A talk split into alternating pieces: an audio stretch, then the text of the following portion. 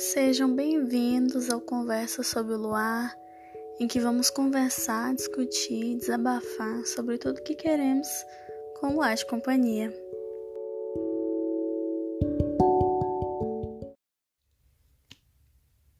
Bem-vindos! O Conversa sobre o Luar começa hoje com um tema sobre solidão, que é aquele sentimento que às vezes é desolador mas outras vezes é extremamente necessário.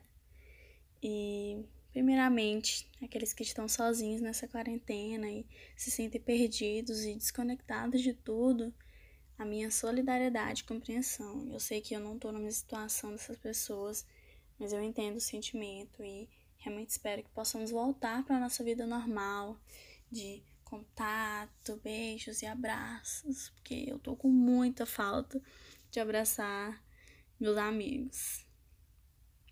Mas enquanto isso, vamos conversar um pouco sobre o que é a solidão e como é que ela faz nos sentir, né? Então pegue seu café, chá ou qualquer bebida reconfortante e vamos lá. Para poder começar a falar sobre isso, eu acho que é importante irmos ao dicionário para a gente poder entender qual o conceito de solidão, o que é que isso significa. E de acordo com o dicionário que eu tenho aqui em casa, solidão é deserto, é o estado de quem se sente só. E eu achei esses significados muito superficiais. Então, como uma boa filha da internet, eu fui até lá, né, no querido dicionário online. E eu gostei do significado que teve lá. E lá falou que solidão é o estado de quem está só, retirado do mundo, ou de quem se sente desta forma mesmo estando rodeado por outras pessoas. É isolamento, são os encantos e as tristezas da solidão. Eu adorei essa parte, né? Os encantos e as tristezas da solidão. Acho bem uau. E para mim solidão é isso mesmo. Tem ali seu encanto, sua beleza, e tem essa parte negativa. E às vezes a gente vê mais um do que o outro, né? e eu não sei vocês, mas eu sempre gostei de ficar sozinho, de ter meu tempo sozinho, de ter meu tempo para ler tomar um chá, sabe? Ficar quietinha, sem ninguém me perturbar. Então eu sempre valorizei essa minha solidão escolhida. Mas de uns tempos pra cá, e principalmente por causa dessa quarentena, é, eu fiquei com muito medo de ficar sozinha. Muito medo de ficar sozinha. Então, essa solidão já não, não é mais tão prazerosa assim. Eu me sinto um pouco mal quando eu penso em ficar sozinha de verdade. Então, podemos dizer que a solidão, o medo da solidão me pegou de jeito. E aí eu percebi que, dependendo da, do momento que a gente está vivendo, a nossa perspectiva de solidão muda, a nossa visão de solidão muda, o nosso querer a solidão muda. E não só eu, mas milhares de pessoas se sentem sozinhas e às vezes desconectadas de tudo. E infelizmente muitos jovens sentem isso. E eu tava pesquisando e eu vi que a BBC Loneliness Experiment, que é um experimento de solidão, fez uma pesquisa em 2018 com 55 mil pessoas de todo o mundo. E eles chegaram a alguns resultados que eu achei interessante compartilhar aqui com vocês. De acordo com a pesquisa, 27% dos participantes com mais de 75 anos sentem solidão com frequência ou muita frequência. O que não sei se vocês têm essa visão, mas sabe, quando isso eu tô falando, eu não sei, não sei como explicar direito, mas é, os idosos que já têm seus filhos e já seus filhos já saíram de casa ou que eram casados e seus parceiros morreram ou simplesmente nunca se casaram e não têm esse relacionamento mais próximo com ninguém, eles se sentem muito sozinhos. E às vezes você tem idosos que estão em, em casas de repouso ou que moram sozinhos. Então, é algo desolador, desolador, sabe? Você vê alguém que já passou por muita coisa e chega ali no final da vida que e seria legal passar esse tempo com alguém, né? E não ter ninguém. É bem, é bem triste para mim ter essa, essa noção. E isso eu tô falando de gente que, que é privilegiada, né? E tem ali sua casa, e, e, ou então na, tá na casa de repouso, asilo, coisas assim. Mas tem gente que não tem isso, né? Então é pior ainda. Mas o, o experimento, ele registrou que, na verdade, os níveis de solidão foram mais altos entre jovens de 16 a 24 anos, em que 40% declararam que com frequência ou muita frequência se sentem sozinhos. Então, né, eu com meus 20 anos me encontro aí nessa estatística. e lá vai explicando que a fase de 16 anos é um, é um período de experiências, é um período de vida nova, em que você vai sair de casa, vai para a faculdade, começar a trabalhar, e tudo isso a gente se afasta, né, da nossa vida antiga, da nossa vida com os amigos de infância, com os nossos pais. Então daí a gente, claro, vai se sentir deslocado e sozinho. E ainda tem a questão de da gente estar tentando encontrar nosso lugar no mundo, de da gente tentar saber quem a gente é de verdade. E eu me identifico bastante com essa sensação de ser um novo adulto e ter diversas incertezas. E porque para mim é um pouco difícil ali balancear o que eu quero e, e me sentir satisfeita com o meu dia a dia. Isso vai me deixando frustrada e o que tende a me levar àquela solidão. Lá também fala que é, é, essa, esse sentimento de solidão a gente não está acostumado. E a gente, eu digo a gente ali, os jovens de 16 a 24 anos, a gente ainda não teve a experiência necessária para saber que muitas vezes isso passa. Que a gente pode lidar com isso, seja se distraindo procurando companhia. O que eu não sei, né, se realmente funciona. Mas enfim. E realmente, né, a gente tá ali no começo da vida, a gente não eh, experienciou muita coisa então, a gente não sabe como lidar com, a, com aquela situação toda. E algo que eu sempre ouvi nas escolas, que eu estudei, acho que até em faculdade eu vi isso também, que quando a gente passou a ser uma sociedade mais focada no indivíduo, a gente desenvolveu alguns sintomas disso. Então a gente tem essas preocupações, né, de sermos únicos, a gente se preocupa com a nossa privacidade, a gente se preocupa com a nossa personalidade, com a nossa identidade. E eu acredito que isso leva a uma introspecção que antes não havia. Porque nas gerações passadas, as pessoas se preocupavam com outras coisas, elas tinham que se preocupar com outras coisas, com arranjar um emprego e, sustentar a família e constituir família, entendeu? Então é, eles não tinham esse tempo e essa, e essa preocupação de com a sua identidade, com a sua com o seu caráter, com como as pessoas vão me ver, como eu quero me apresentar às pessoas de uma forma mais sim, eu, eu digo se preocupar com a sua marca, né? Qual, qual é a minha marca? Mas não de uma forma assim comercial, mas assim de qual é a minha como eu. Que tipo de indivíduo eu sou, né? Então. Eles tinham outras preocupações. E hoje a gente tem outras preocupações também. Principalmente com a gente ser quem a gente é, ou ser diferente, ou ser autêntico, né? E essa introspecção deixa a gente sozinho com os nossos pensamentos. E aí a gente fica na solidão, né? Na solidão dos nossos pensamentos, na solidão da nossa própria existência. E em outra, eu procurei um artigo para tentar achar alguma explicação sobre isso e eu achei um aqui e eu vou tentar dar uma encurtada aqui e explicar para vocês o que, que a autora disse. Então, ela fala que muitas das tentativas de explicação da emergência da solidão como mal-estar contemporâneo tomam-na como um sintoma cultural que se associa ao desmoronamento do espaço público e a uma crescente valorização da preocupação com a interioridade e a personalidade, decorrentes da evolução da sociedade individualista. Ok?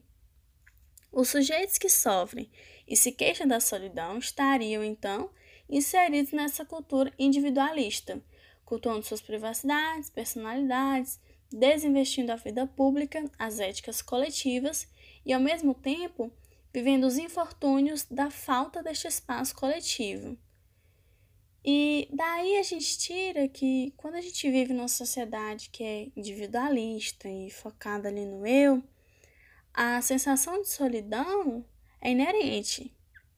E assim, eu tô falando disso numa época que a gente tem rede social, que a gente compartilha nossa intimidade com muitas pessoas, ou então só ali no Melhores Amigos do, do Instagram, mas enfim, são outras pessoas, né? E a gente tem uma interação maior com pessoas que a gente não teria muito, algum, algum tempo atrás. Mesmo isso tudo, e algumas pessoas podem até dizer, por causa disso tudo, é, a gente sente a solidão dessa forma mais negativa, dessa forma do. Ai, tô me sentindo mal porque eu tô sozinho de, de ficar infeliz por estar solitário.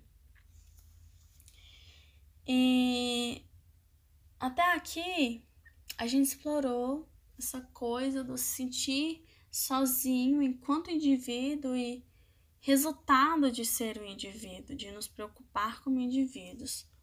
Só que a solidão não remete somente a isso.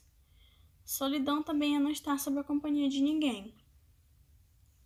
Tanto é, figurativamente quanto literalmente, né?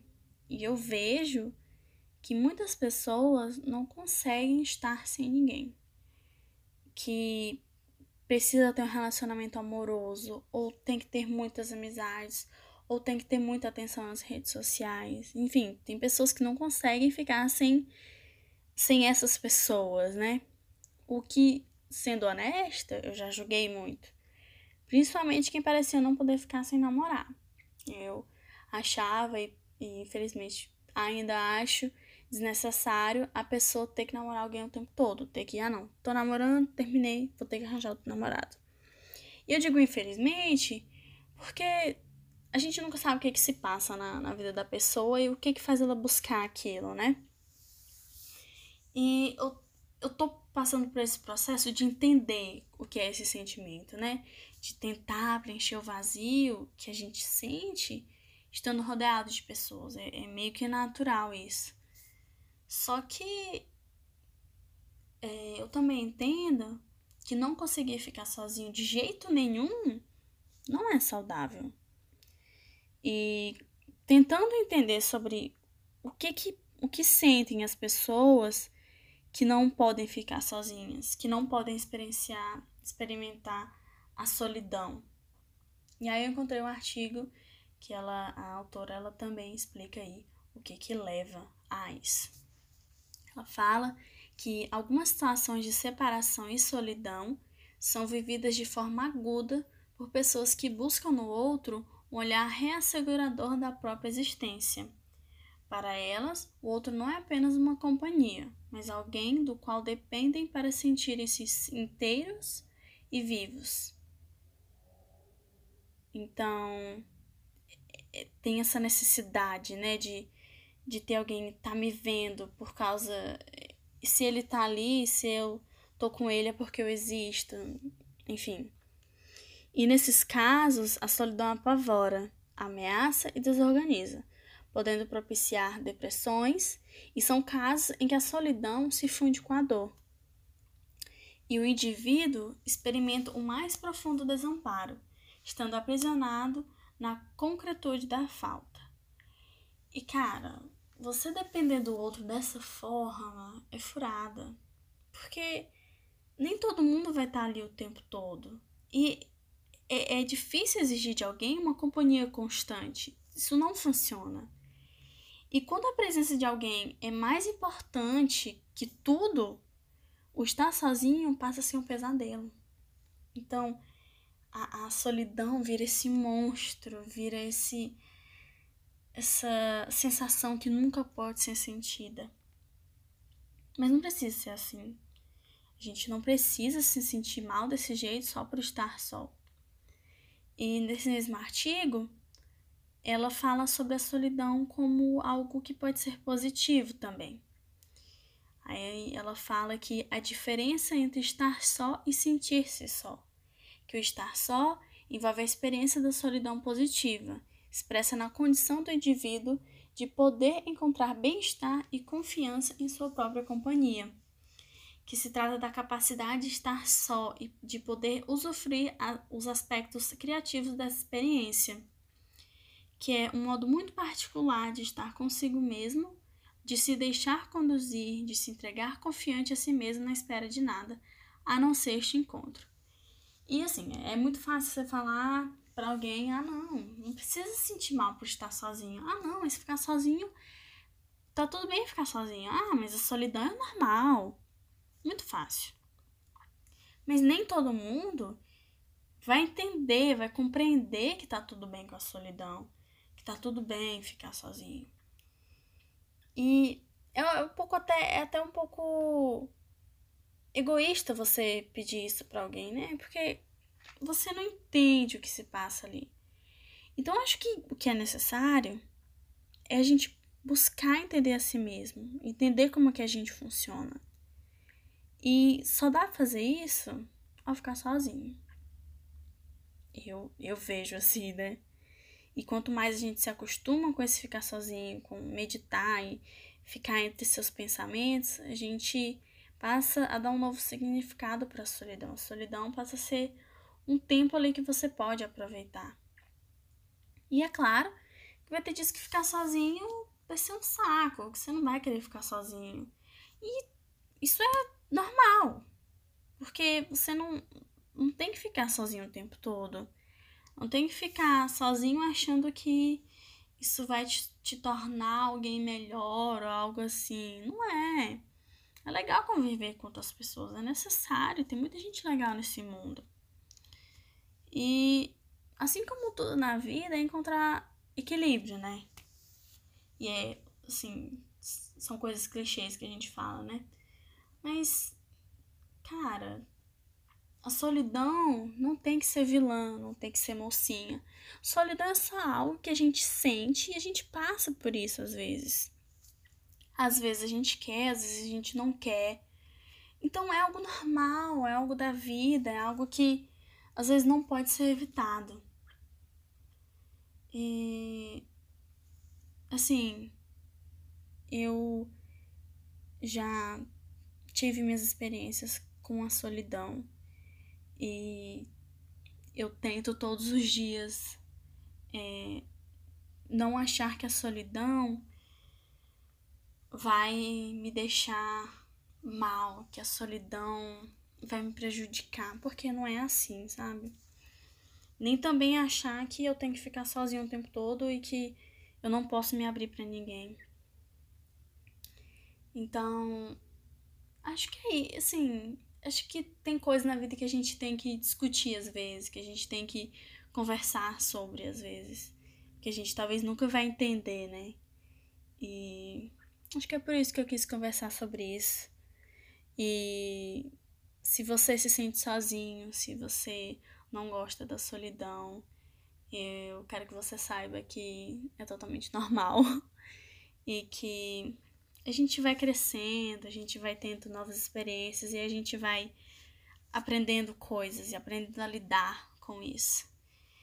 E é, eu queria, na verdade, indicar uma música que para mim teve esse significado, mas para você pode ter outro significado. Mas procure a letra e veja o que você sente com ela, né? Que é a música Hollow da Lee Hai, que é uma cantora coreana, que para mim fala sobre é, fazer as pazes com a solidão, fazer as pazes consigo mesmo, sabe? Em, em se sentir sozinho e como eu posso tornar isso uma coisa normal, uma coisa que nem que não vai me fazer tão mal assim, sabe? E é isso, gente. Caso queiram ler os artigos que eu mencionei, é, eles são Solidão e Contemporaneidade no Contexto das Classes Trabalhadoras, da Julia Coutinho Costa Lima, e Solidão, Desamparo e Criatividade, da Thelma Barros. encontrei todos eles na internet. O BBC Loneliness Experiment também tá numa, numa reportagem da BBC, no site deles, então é bem facinho de encontrar. E é isso. Espero que tenham gostado. E se não, espero que pelo menos possam discutir sobre isso e, e ver o que, o que sentem sobre a solidão. Muito obrigada a todos por ouvirem meus pensamentos aleatórios e às vezes sem conexão. E é isso. Quem sabe a gente não se encontra de novo e vamos ter outra conversa sobre o luar.